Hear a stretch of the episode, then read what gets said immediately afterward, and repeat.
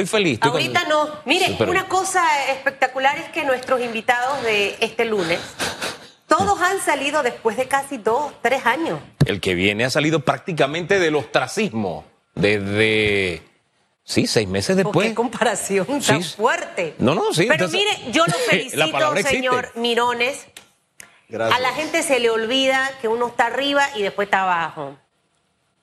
Si hay una cosa que yo valoro muchísimo en una persona es la humildad. Y la humildad no tiene que ver con dinero, que la gente lo confunde. Es. la manera en la que te maneja. Aquí está el exministro de Seguridad, ex, porque el actual no ha querido y no ha venido. Ojalá que algún día venga el sete Juanito, señor Pino. Venga, que yo tengo ganas de conversar con usted hace rato. Pero bueno, aquí está el señor Mirones y me alegra que esté aquí. De hecho, vino cuando eh, estaba caminando, vino cuando era ministro. Y, y yo sé que a lo mejor en algún momento hasta molesto se pudo haber puesto con alguna pregunta No, mía. no, Bueno, no sé, pero usted sabe que al final es parte de la vida. Así es. Todo funcionario tiene que estar listo para responder.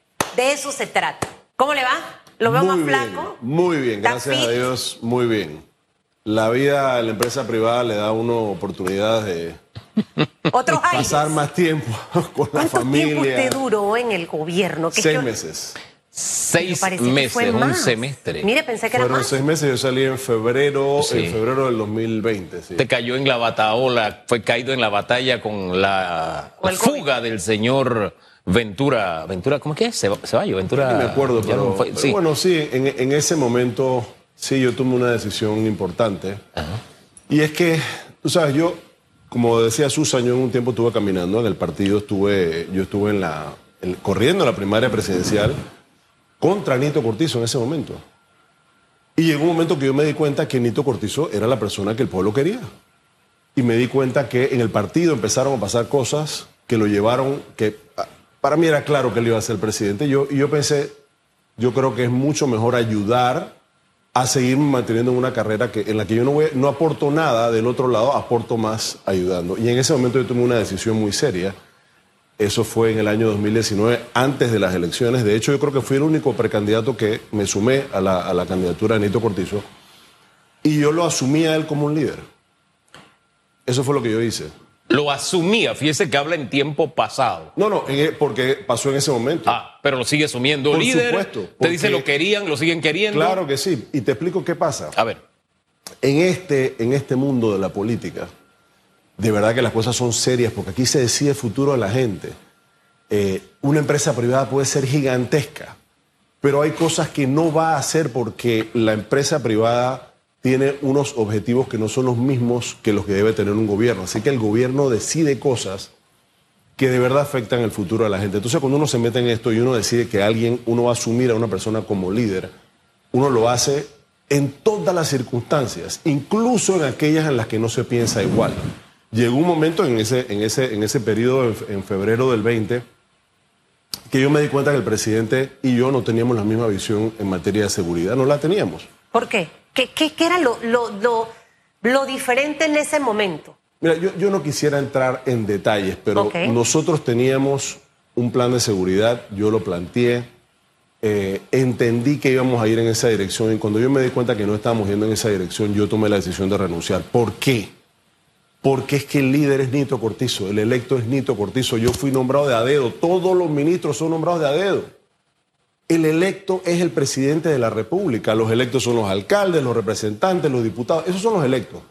Y yo pensé, honestamente, si hay una contraposición en el tema seguridad, la opinión que debe prevalecer es la del presidente. Y Ahora por bien. eso yo tomé la decisión de salir del gobierno, eso sí, y seguir apoyando, porque a Juan Manuel Pino le, le consta 100% los esfuerzos que yo hice para dejarlo a él bien acomodado en esa posición, para dejarle un equipo funcional. Yo traté de que esa transición fuese lo, que se sintiese lo menos posible. ¿Los vínculos han seguido con él o no? yo he seguido cooperando con el gobierno en todo lo que me piden. En todo lo que me piden, porque Nito Cortizo sigue siendo mi presidente Claro. y seguirá siendo mi líder político hasta Ahora- el 30 de junio del 2024. usted dijo que se dio cuenta de que tiene- tenían una visión distinta del manejo de seguridad. La visión de Nito, es el presidente, es la que, te- la que nos ha traído los resultados que tenemos Hoy, ¿usted sigue manteniendo la misma tesis? ¿Su visión nos habría llevado a un escenario diferente? Y algo adicional. Eh, usted renunció con la fuga de este caballero, o sea, y usted al estar a la cabeza se hacía responsable de lo que pasó. Eh, ¿Qué tan responsable fue? ¿Qué de lo que ocurrió no se ha dicho y el país necesita saberlo? Mira, Dos cositas. Yo responsable de eso no fui. 0%. 0% y te explico por qué. Cuando entramos al gobierno, ya teníamos lista una ley que promovía sacar el sistema penitenciario de ambos ministerios. Sacar a toda esa fuerza que manejaba, que era parte de la policía, en teoría, pero que en realidad se la pasaba metida en las cárceles, para especializar esa fuerza y que fuese parte de ese sistema penitenciario autónomo. Esa ley no se aprobó. O sea, yo vine con la solución. Y si te pones a ver, el sistema penitenciario está en el Ministerio de Gobierno. Y sigue así. Y sigue así, está en el Ministerio de Gobierno y entonces las cárceles las cuidan unos Y hemos policías tenido que son... fugas, hemos tenido reyertas, Entonces, hemos tenido muertos. Esa, esa, esa situación de, de un, un sistema bicéfalo en el que tú tienes a unos policías que realmente no son policías, que deberían estar educados para poder manejar a los reclusos, y entonces tienes al, al sistema penitenciario en el Ministerio de Gobierno y Justicia, esa situación no es buena, eso sí lo puedo decir. O sea, lo que hemos vivido se, no habría pasado si esa ley que usted traía ya lista. Si se hubiese aprobado, no, no, Sí, hubi- sí. no- no hubiese pasado y, y estaríamos en un mejor camino. Yo creo que esa es una autocrítica que debemos hacernos como gobierno. En el resto, Hugo, de verdad yo no quisiera especular de qué hubiera pasado Claro. si yo hubiera sido el ministerio o no. Sería especulación. Yo sí te digo algo. Yo soy miembro de un equipo. Yo sigo siendo parte de este gobierno porque yo sigo asesorando al gobierno en todo lo que yo pueda. Ad honorem. Yo no recibo ningún salario del gobierno. Y parte de ser de un equipo también es quizás no tener la misma opinión. Seguro. Está esa libertad de, de tener opiniones diferentes. Ahora, uno de los temas que más le preocupa el señor Mirones al panameño es el tema de la seguridad. Seguro. Eh, de hecho, todos sentimos que producto de la pandemia los niveles de criminalidad han aumentado. Y hablo de todos, desde la violencia hacia la mujer, porque en ese hogar hay un hombre que quizás perdió su trabajo, está en el alcohol, la desesperación y otras causas más. La violencia hacia los niños, los robos y los hurtos, eh, y que dentro precisamente de las cárceles operan las famosas bandas delictivas estafadoras de temas de teléfono, eh, secuestros y otras cosas más. Sin embargo, cuando los periodistas que están en la calle entrevistan al ministro de Seguridad, sabe, yo cuando escucho esas declaraciones, yo me quedo como con un gran signo de interrogación. Y sé que cuando uno está en ese puesto, uno no va a decir, ah, sí, es que eh, eh, las cosas no están bien. Pero creo que merecemos saber la verdad, entender qué es lo que está ocurriendo, cómo nos podemos cuidar. La, la gente anda muy alarmada y usted más que nadie, habiendo estado en este tema de seguridad, habiendo estado en la Policía Nacional en otros tiempos, ¿usted qué percibe en el ambiente? ¿Hay inseguridad o no? ¿Es un tema de percepción o qué es lo que está ocurriendo en este momento en Panamá? Mira, como te dije yo, siendo parte de un equipo, yo trato de llevar cualquier inquietud al equipo, a lo interno. Porque esto no es un juego de, ah, no, no hicieron las cosas como yo quería, así que me voy bravo y me llevo mi, mi, mi- bate y mi manilla. Yo no funciono así. Yo sigo siendo parte del equipo y sigo hablando a lo interno. Yo no voy a criticar la estrategia de seguridad que se está, que se está dando en este momento. Lo que sí te puedo decir es que las comparaciones son odiosas. O sea, cuando nos ponemos, cuando decimos no, lo que pasa es que en otros países la situación está peor. Yo no, yo no aconsejaría hacerlo, porque al final del día la inseguridad de cada uno es la que está sintiendo, porque a veces la ¿Y usted cómo inseguridad... siente? Ojo, hay críticas constructivas. No, no, por, por eso lo digo. A veces, a veces este tema es cómo se siente la persona, por ejemplo, de salir en la noche. Cómo se siente la persona. Y yo sí percibo que hay personas preocupadas, hay mucha gente preocupada. Este mismo fin de semana me escribe un amigo a las 5 de la mañana. Oye, ¿estás despierto? No le contesté porque no estaba despierto. Entonces me llamó. Me dice, oye, tengo un problema, un sobrino mío lo acaban de... Yo creo que lo secuestraron porque la, la- la tarjeta de crédito se la están utilizando, etcétera. Resulta que el muchacho, en efecto, estaba en el casco viejo, algo pasó, probablemente lo drogaron, él ni siquiera se acuerda de qué ocurrió, gracias a Dios no le hicieron daño, pero sí le quitaron, se estaba montado en un carro, lo tiraron por allá por Merca, Panamá, y le, sacaron la tarjeta de crédito, le sacaron un poco de dinero. Entonces, ese tipo de cosas, evidentemente, pasen más en otros países o pasen menos, honestamente a nosotros no nos tiene que importar eso, sino que nos tiene que importar que no pase, que no pase nunca. Y el tema de las respuestas que hablaba Susan a veces causan incomodidad. Porque si se trata de una joven que se escapó con el novio, los padres de familia están viviendo una zozobra. Claro. Y se sienten inseguros y lo comparten con la gente a través de las redes sociales y no es irresponsable. Ellos son padres, ellos quieren saber qué pasó con su hija. El manejo que se ha tenido sobre esta ola de desapariciones, entre comillas, y el mismo fenómeno en sí, que en estas últimas semanas ha estado en primeras planas, y de secuestros, como el caso de este joven del casco viejo. ¿Qué evaluación hace usted o qué evaluación le ha dado al equipo? Porque usted, dice que forma parte del mismo equipo. Sí, mira, yo, yo pienso que aquí hay, hay varias maneras de manejar estas cosas y evidentemente, digamos que la parte de comunicación y la parte operativa están separados, pero deben ir, digamos que paralelamente, ¿no? Entonces yo, yo sí creo que eh, debe haber un mejor manejo del tema, del tema comunicación eh, y entiendo que, el, entiendo que el gobierno está, está trabajando en mejorar esa comunicación porque volvemos al, a lo mismo, independientemente de cuántos casos sean. Yo no voy a enumerarlo. Lo que tú hablabas, la zozobra de un padre de familia, la zozobra, y, no, solamente, no solamente en este caso de las, de las mujeres, eh, caso de jóvenes, de jóvenes que están saliendo de sus casas, etcétera, que, que no se sabe dónde están entonces no sabes cuándo es que se fueron con un novio o con una novia o cuándo es que es algo realmente preocupante y debe haber más información y creo, que debe haber una mejor Información bien manejada. Así es. Porque lo que ocurre es que yo no soy vocera del gobierno y me ha tocado a mí decirle, oye, estos son casos aislados, hay que esperar, pero ¿qué ocurre? Una voz oficial que te diga eh, con, con la información necesaria para calmar una población, no la escuchamos. Entonces escuchamos cosas como esas que dicen disparates cuando usted está en una reunión. Lo diferente es decir, solamente tenemos seis casos de denuncias de mujeres desaparecidas. El resto ya han sido localizadas, sin tener que ofender a nadie. Pero el manejo que básicamente en este momento hay, no solo con ese tipo de temas, sino con otros también, porque hemos escuchado ese tipo de respuesta, es lo que quizás mantiene en zozobra al país. Si usted tuviese que, que dar una sugerencia, señor Mirones, yo creo mucho en el aporte. Cuando yo siento que algo no lo estoy haciendo bien, yo llamo, oye, es que no me está quedando bien. Creo que eso no me hace ni menos ni me hace más. Y, y lo bueno es escucharla y poder aplicarla. ¿Qué debiera hacer este gobierno, que es de su equipo, del partido político PRD, para, para tratar quizás de manejar un poco distinto este tema?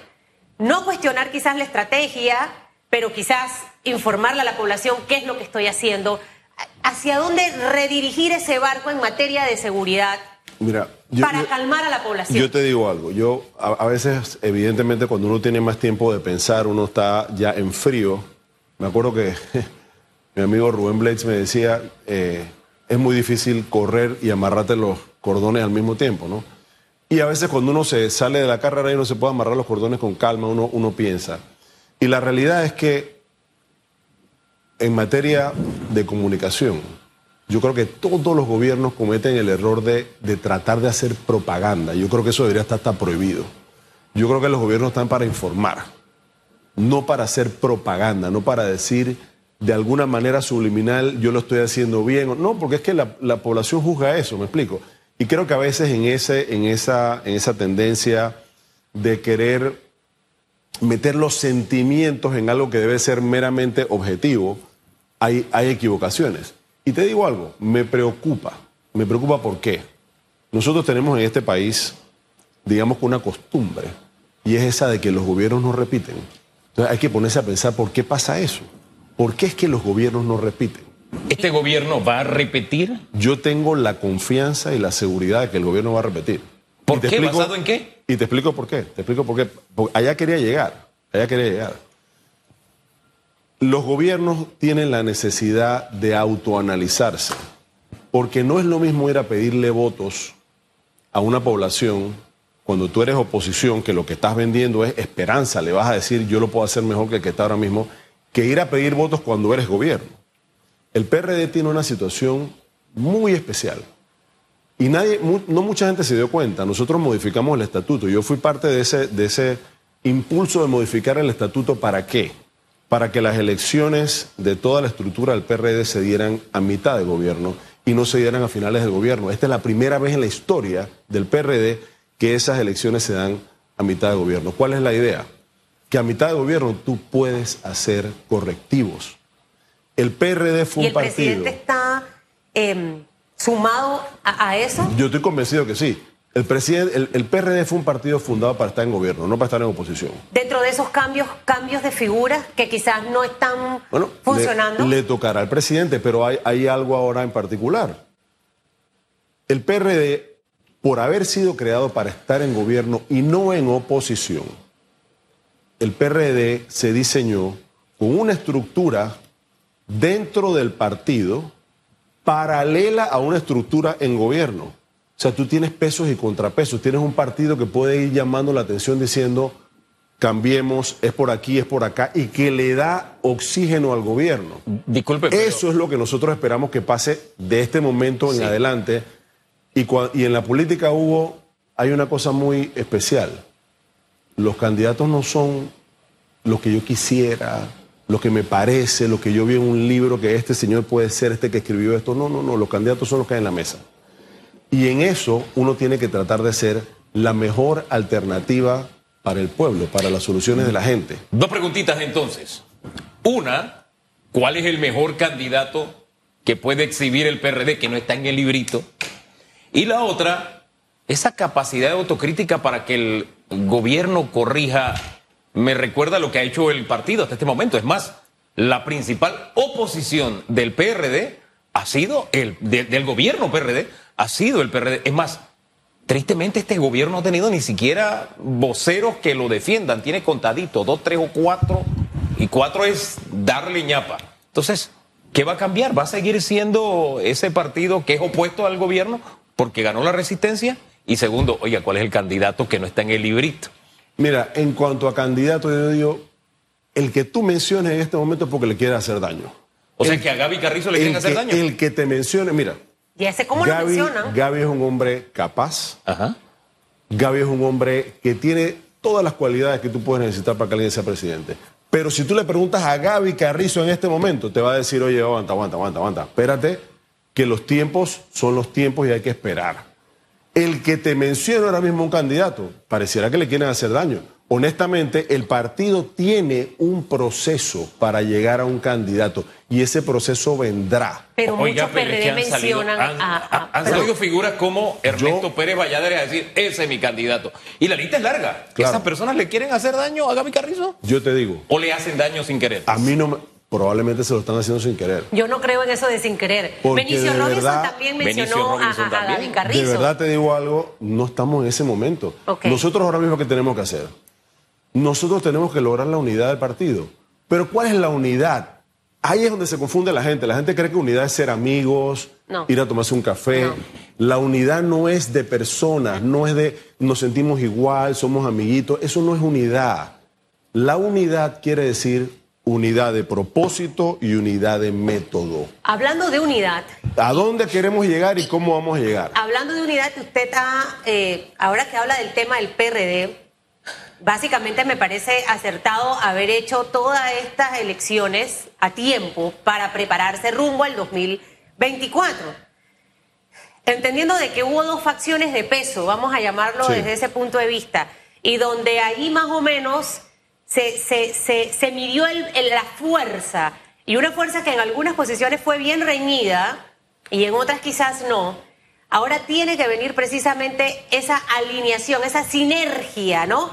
Entre ambas fuerzas. Y usted hablaba de que desde la cúpula del partido, hacerle ver al gobierno las cosas en las que hay que corregir. Claro. Y yo me hacía el escenario de un Rubén de León que está como secretario general, que es la máxima autoridad en este momento directiva dentro del partido, un presidente que es un diputado de la Asamblea, el señor Benicio Robinson, y el resto de los, de los miembros. ¿Usted cree que esa, esa combinación va a resultar. Por supuesto, estoy seguro que va a resultar porque vamos de nuevo, las palabras hay que definirlas. Cuando te hablo de unidad, yo no te hablo de amigos, no te hablo de gente que se quiere ni siquiera, estoy hablando de unidad de propósito. Tenemos que ser gobierno en el 2024, hay que ganar las elecciones en el 2024. Esa, ese mensaje. Unidad de propósito y unidad de método. ¿Cómo vamos a llegar allá? Ajá. Y, y hay figuras escogidas porque a veces Hugo me dice, oye, esta persona quiere escribirte, te va a llamar. Él como que es la antesala a, porque a veces me tienen miedo, ¿no? Yo dije, sí, dile que me escribe, eh, dile que me llame. Está bien que me pueda mandar eso, ¿no? Porque me mira así con ojos Porque quienes han llamado para conversar con ustedes es gente que la quiere postular usted para presidente de la República. Avanzo. Entonces, hay voceros, ¿no? Porque son personas que se encargan de sumar a los equipos Claro. y, y- y- y ne- y negocian. Eso lo tenemos. En este momento hay figuras que se van a encar de eso. De Seguro. 5 de mayo, No. Benicio, Raúl Pineda, No tengas la menor duda. Mira, yo te voy a decir algo. El PRD tiene 4.200 delegados. El PRD divide el país en 26 áreas de organización. Esos 4.200 delegados representan esas 26 áreas de organización. Es decir, los 4.200 delegados del PRD, dentro de los cuales me incluyo, somos representativos de la sociedad panameña. De la sociedad panameña de verdad, de toda la sociedad panameña.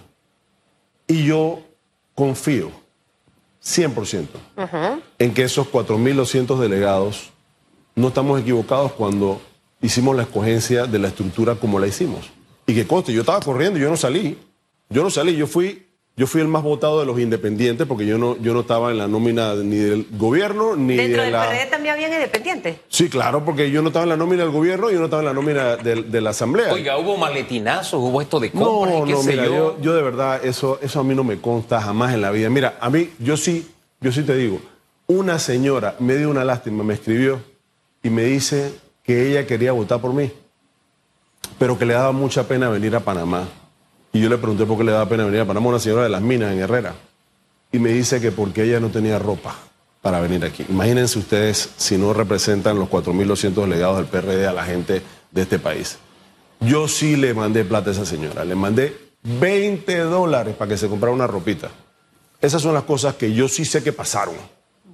De gente que te dice no me puedo ir en el bus que tiene el partido porque tengo que trabajar porque, no, porque Y me usted no votan. trataron Y de esos manipularlo ni no, nada para esos nada. 20 estaban condicionados a votar no, por mí. claro que no. Imagínate, 20 dolitas para que una persona se pueda vestir. Una señora, me dio mucha lástima que ella me dijera, Claro. me da pena ir a Panamá Claro. con la ropa que tengo. Imagínate. Es diferente, es diferente a. No. Ahora, como usted dice que cuando, porque me quedé pensando, entonces yo voy a empezar a promover la candidatura de las 5 de mayo para matarla y hacerle daño. Yo sí lo quiero hacer. Eh, No, mira, eh, oh, eh, eh, Es mi opinión es personal. obvio, yo lo no, entiendo. Ah, Y ¿sabes, por qué? Porque, insisto, si tú le preguntas a Gaby Carrizo hoy en día, Claro. ¿qué, qué te va a decir Gaby? Te va a decir, oye, no, no me hagas eso. No me... Lo puedo entender y, y- y por ahí algo de eso me comentaba Hugo, pero se lo digo porque se habla mucho de una figura que va a salir de las 5 de mayo. Que Dios nos guarde. Oraré y ayunaré y yo sí voy a encargarme de promoverlo. Si eso es una estrategia, porque eso sí sería peligroso. Siento que a los diputados le hemos dado mucho poder. Señor Mirone, para terminar, ¿usted siente que sí o que no? No, yo creo que no. Mira, yo, No. yo insisto. ¿Quién pone a los diputados en donde están? La gente que vota por ellos. Ese es el sistema que tenemos nosotros hoy en día. Todo lo que se dio en la escogencia interna del PRD es producto de lo que la gente quiso. Hubo una campaña que afortunadamente fue de tres semanas, fue relámpago. Óigame. Pero en efecto, todo el mundo hizo su campaña y al final los 4.200 delegados del PRD escogieron una estructura que yo estoy seguro que nos va a llevar al triunfo del 2024. Hombre, Pero señor Mirones. Definitivamente hay que hacer cambios, hay que hacer cambios de estrategia, hay que, ¿De hay que ministros? ajustar y eso va a pasar. ¿De ministros también? No, no lo sé, eso lo sabrá el presidente. Oiga, pero usted dice cambios, disculpe, y me van a matar a ahorcar porque me voy a pasar, pero esto, es imprescindible. Usted dijo que este gobierno sí podía repetir. va a repetir. Va. ¿Qué le puede decir Asegure. a estas alturas este gobierno? Esto, pueblo, te lo solucioné, por, la, por lo tanto yo merezco seguir en el poder. Mira, yo pienso Una que... cosa que le haya solucionado Yo pienso que el manejo de la pandemia fue espectacular. Yo creo que eh, no los panameños, los panameños pudieron vacunarse a tiempo, Nosotros hemos ¿Y la podido re- reabrir la economía antes de lo que la han reabierto muchos países y tenemos una situación en la que las personas que no tenían ni un trabajo ni nada han seguido recibiendo su comida. Yo creo que eso es importantísimo en este momento. Gracias, señor Usted tiene que regresar. Sí, Aparte que señor. está bonita la casa, ¿verdad? Por supuesto. gustó? Espectacular. Qué bueno es salir del ostracismo, ¿no? Por supuesto. Regresamos en segundos, nada más. Eh, mucha gente celebrando con nosotros. Ahí se maltrata. Ya regresamos. Malo. En breve regresamos con más de Radiografía.